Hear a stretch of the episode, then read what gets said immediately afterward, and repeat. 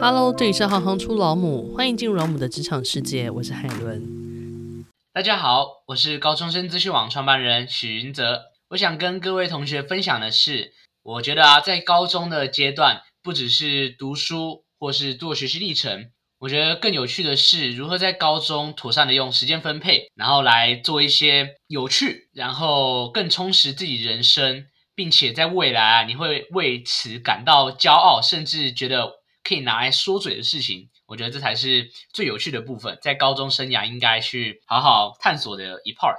那如果用三个形容词来形容自己的话，你会怎么形容呢？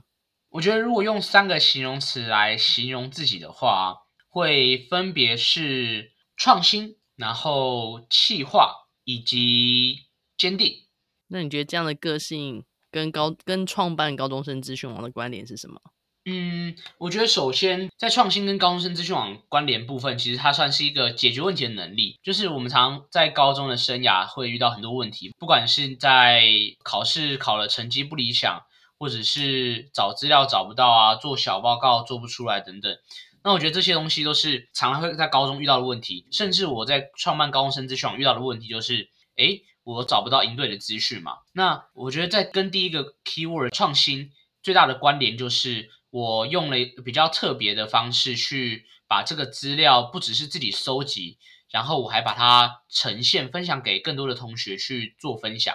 那我觉得这个就是你用了一个比较少人会想到或是会去做的方式来解决了一个问题。那说不定就是因为你透过了这个比较特别的方式，让你有意想不到的收获，因为大家都用。最简单的方式，那想当然，你得到的回馈就是大家都有的回馈，那这个就不会多特别嘛。嗯、虽然你今天不一定每次就是创新的尝试都一定会有收获，但是通常一有收获的时候，就是一鸣惊人的时候了。那你刚刚还讲了一个是企划，企划的部分，我觉得就是它可以跟创新有一个延续。做创新的决定的时候，我不会单纯说哦，我想到了这个 idea，我觉得好像不错哦，我就埋头苦干，我一直花很多时间下去做。因为我自己是觉得说，在做每一件事情之前，我都很喜欢去把这件事情规划好。如果今天你的终点在你的右边，结果你一直努力，一直努力，狂冲，结果你的出发是往左边出发，那你多跑一公里，那你未来就要再多跑两公里回来，就是未来再返回跑一公里。如果今天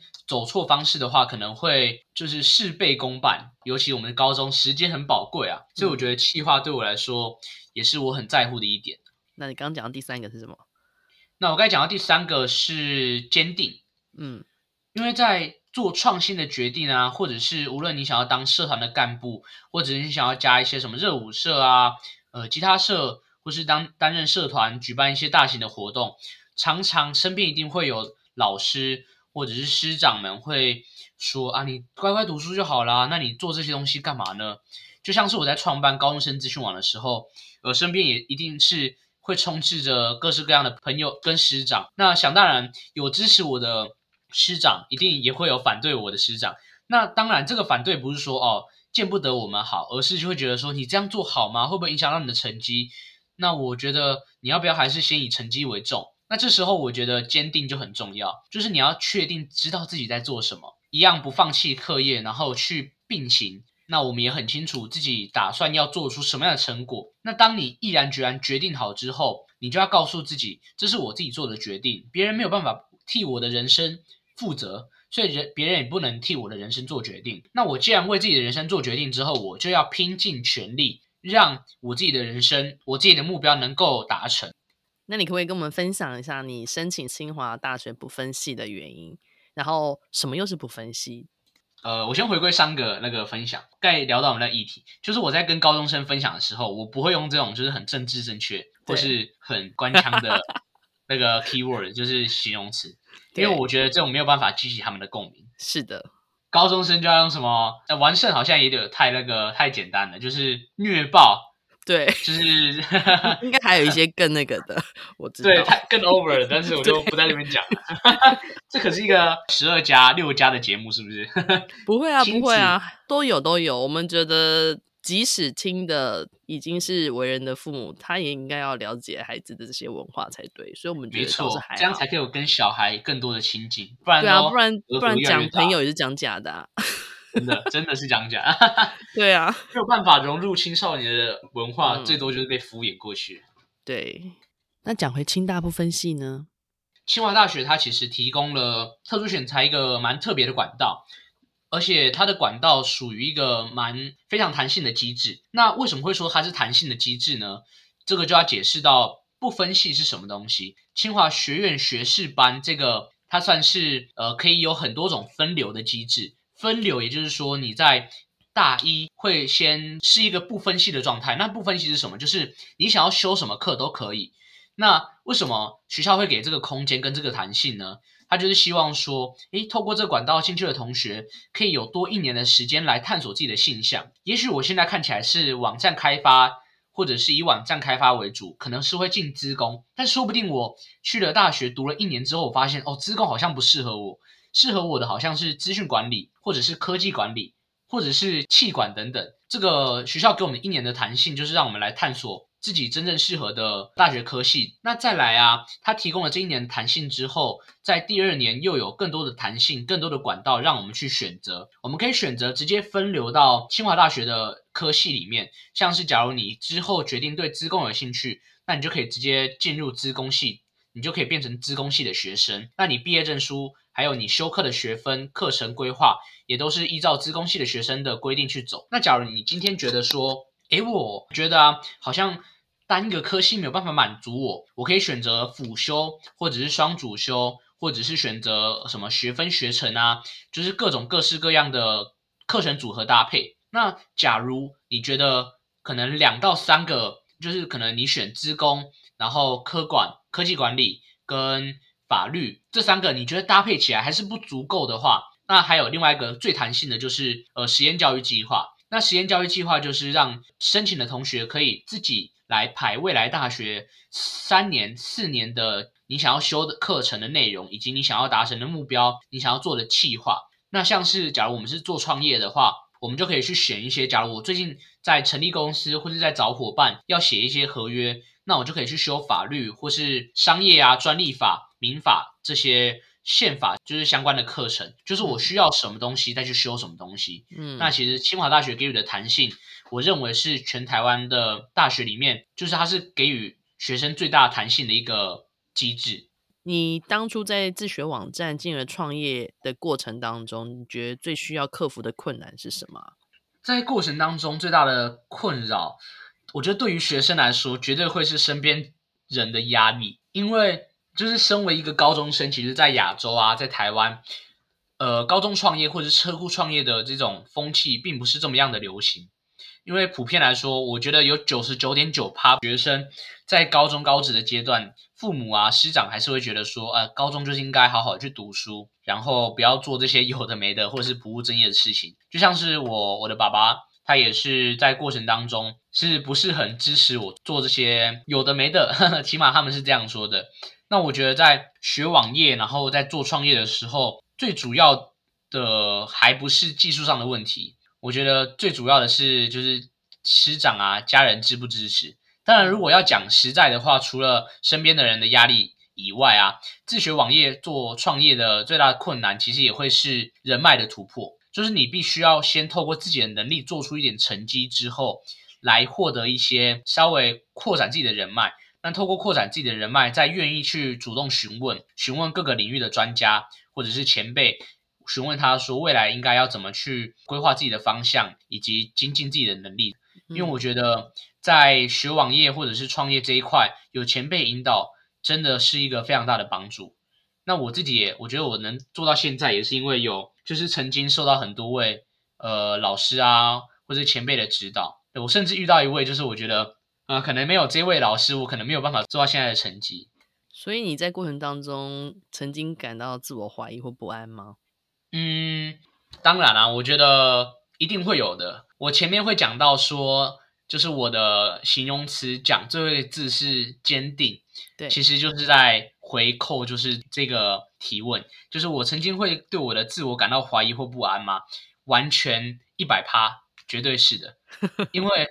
今天你。自己一个人独树一格，然后大家都在学一般的学科，嗯，那大大家都是考学测，大家都是考分科测验，全校可能就走一两个同学是在搞这些就是比较特别的事情。那当老师啊说，哎，你要为什么要这样如此的特别，不遵循大家的规范，就会觉得说，哇，那万一我没有大学可以念，我是不是就会像大家所说的，就是因为我不务正业，或者是因为我是不爱念书啊的小孩，或者是我我是不爱念书，所以我才做这些事情的。当然一定会感到不安跟呃怀疑。我在放榜前的一个礼拜吧，几乎什么事都做不了。我在特殊选才放榜前的一个礼拜，我的 那你都在干嘛？心神不宁，做什么事都感觉不对劲。嗯，其实就是紧张啊。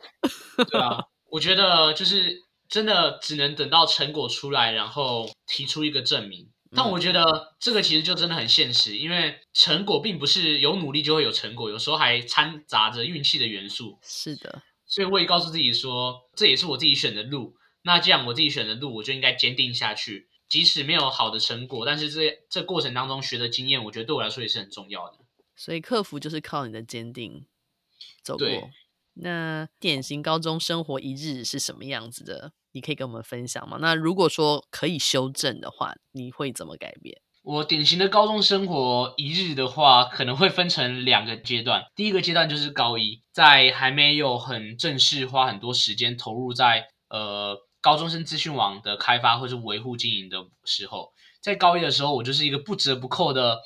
乖乖上学，就是一直在补习的学生。那时间的规划大概是这样：早上起床六点，然后洗漱之后直接去学校上课，然后从早上上课就是我我是那种就是可能音乐课、美术课我都会带数学啊去算，然后带什么正课的笔记啊去背，体育课也会把单字带着背这种学生，然后到四五点放学之后马上赶回来家里附近的补习班。然后再补习补三四个小时，到晚上十点之后，再留下来问补习班老师问题，问半个小时到一个小时，大概十点半到十一点准备回家，然后就这样维持了一年，很努力的去维持自己的成绩，那生活的重心也全部在课业上面，当时大概都维持在呃全校的前十趴到前五趴左右。那后来啊，在高二的时候就开始去经营高中生资讯网。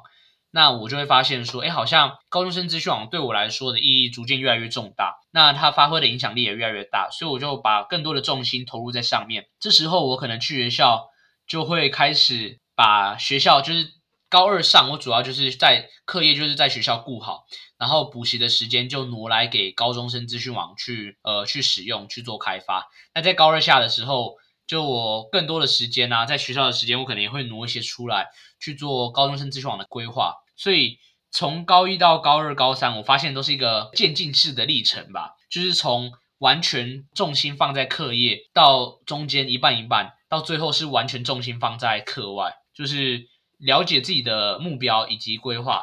然后坚定的去做这样子。那如果修正的话，我觉得应该是要均衡一点，因为我觉得我这个例子很不好，就是。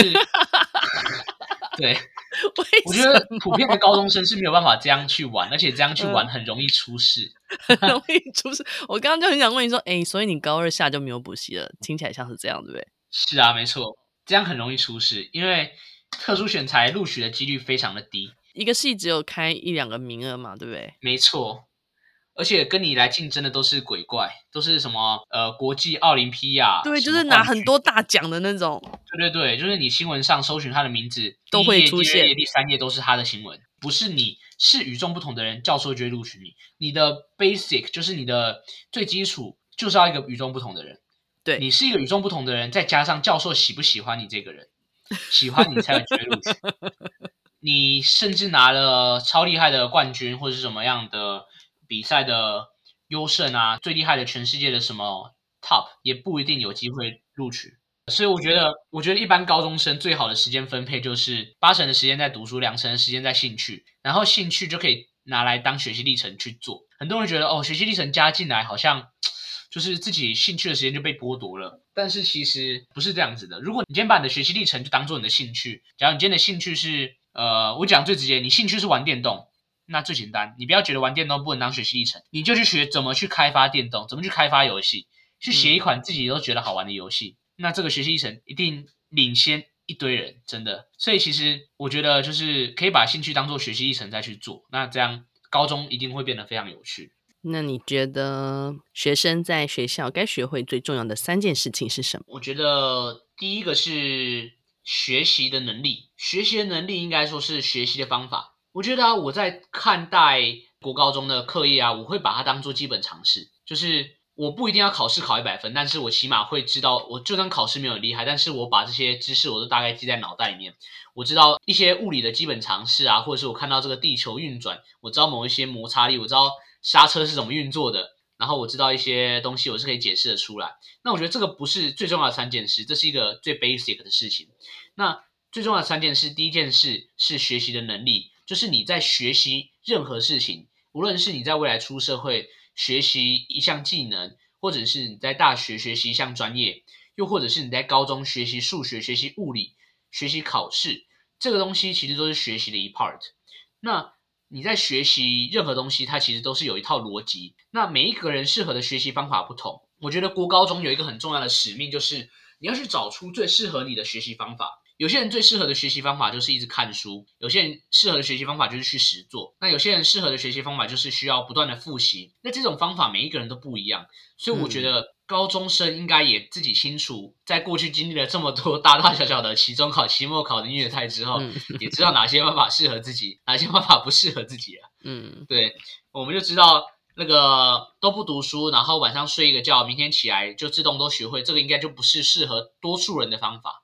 所以就要告诉自己说，这个方法不适合自己，不要一直笑想着这种方法是适合自己，就要看清事实，知道适合自己的读书方法是什么东西。嗯，那你在未来出了社会，就是到了职场之后，你要学什么样的东西，学的就会快，学习效率高，你能做的事情就更多。那再来第二件事情，也跟第一件事情蛮有关联的，就是你的时间规划。因为在高中啊，你就会发现说。不像是国中单纯的是读书而已，在高中甚至是大学，你在人际交际或是做一些课外的事情，报告啊、小组报告、小组讨论、呃、实作论文这些东西，它已经不是你单纯会死读书就会的事情，而是你要学会各种各式各样的技能，然后你要去做很多读书以外的课内的事情。那这时候你就要妥善运用自己时间规划的能力，你要如何同时兼顾你的课业，然后再去做一些有趣的事情。然后又不会被当掉，不会被全部被死当这样子，我觉得这就是一个呃，在高中啊，要可以在学校去学习的一件事情。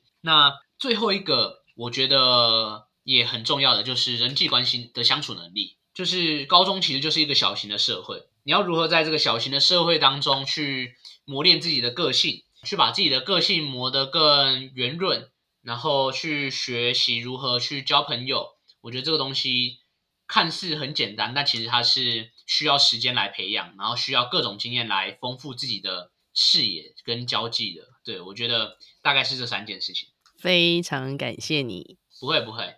如果你喜欢行行出老母，欢迎以行动力赞助老母，让我们能有更多的能量制播更好的节目，访问更多有趣的职业。如果有任何建议，欢迎到网站留言给我们。谢谢你们的支持与分享。我是海伦，我们下次见。